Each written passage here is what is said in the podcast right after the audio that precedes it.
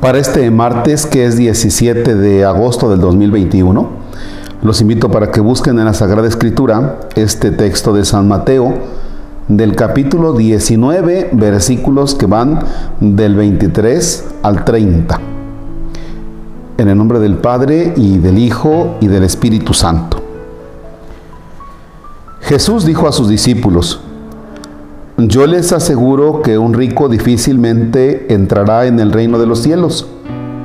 Se lo repito, es más fácil que un camello pase por el ojo de una aguja que un rico entre en el reino de los cielos.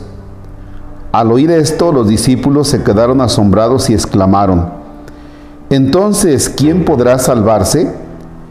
Pero Jesús, mirándolos fijamente, le respondió, para los hombres eso es imposible, mas para Dios todo es posible. Entonces Pedro, tomando la palabra, le dijo a Jesús, Señor, nosotros lo hemos dejado todo y, hemos, y te hemos seguido. ¿Qué nos va a tocar?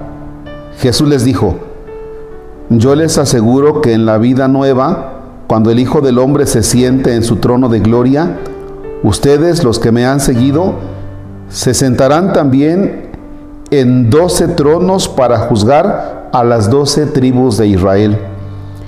Y todo aquel que por mí haya dejado casa o hermanos o hermanas o padre o madre o esposa o hijos o propiedades, recibirá cien veces más y heredará la vida eterna.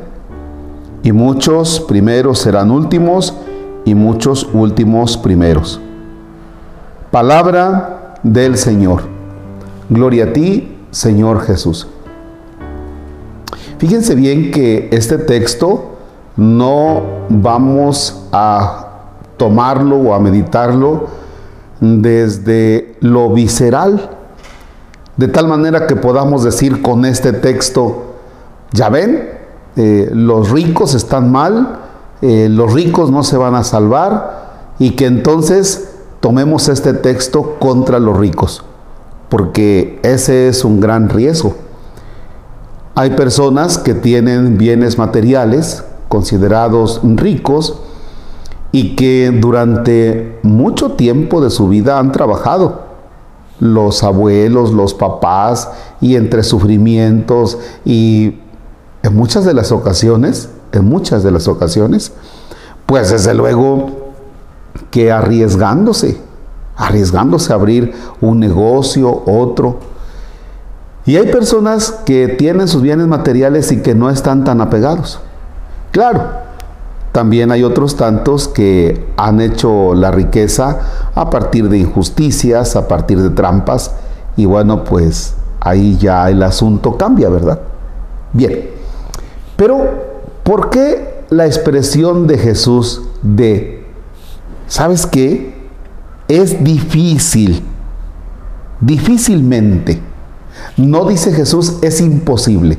Difícil. O sea, la tiene complicada una persona con abundancia de bienes materiales.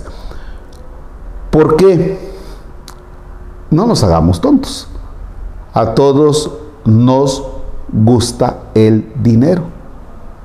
Vaya, y cuando digo que a todos es a todos.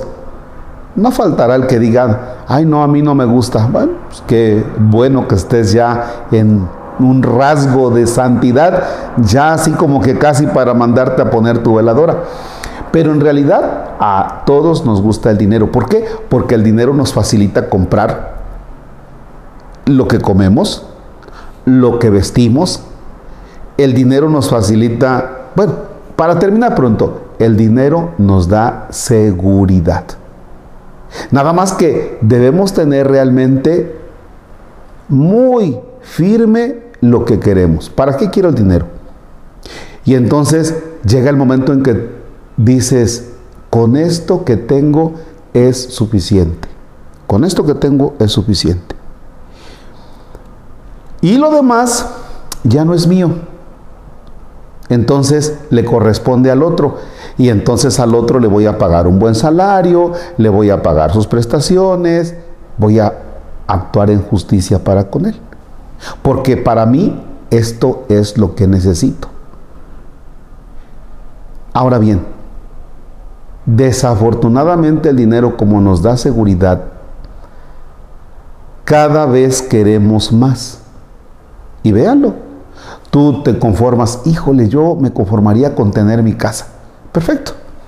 Pero al rato dices, ¿y si a mi casa le pongo esto? ¿Y si me compro otra más grandecita porque aquí ya no, pues ya no cabemos? Y si a esta otra le pongo alberca, y si a esta otra le pongo, y es ahí donde empieza la, la, bola de nieve, a hacerse grandes las necesidades, y tú necesitas más y más y más. O sea, tenemos que ser muy inteligentes para saber decir, con esto es suficiente. Repito, tenemos que ser muy inteligentes, con la sabiduría que viene del Espíritu Santo, para saber decir, con esto. Ya, el que esté allá en los rasgos de San Francisco de Asís, que diga, no necesito nada, no, pues mis respetos, pero la mayoría sí necesitamos recursos económicos. Por ejemplo, yo ahora que estoy en la construcción del templo, una de las cosas que tengo muy clara es que lo que llega es para la construcción. Yo no me lo puedo quedar. Pero necesitas realmente saber lo que quieres. ¿Ya? Bien, dije hace un momento una palabrita. El dinero nos da seguridad. Entonces yo te invito para que tú en este momento te quedes con Jesús Eucaristía y le digas a Jesús, Señor, mi seguridad no está en ti. Mi seguridad es mi camioneta.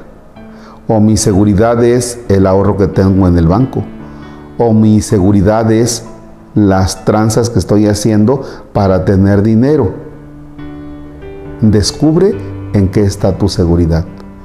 Te dejo delante de Jesús Eucaristía para que tú con Él dialoguen y puedas decirle de frente, Señor, mi seguridad no está en ti. O bien que le puedas decir, Señor, mi seguridad sí está en ti.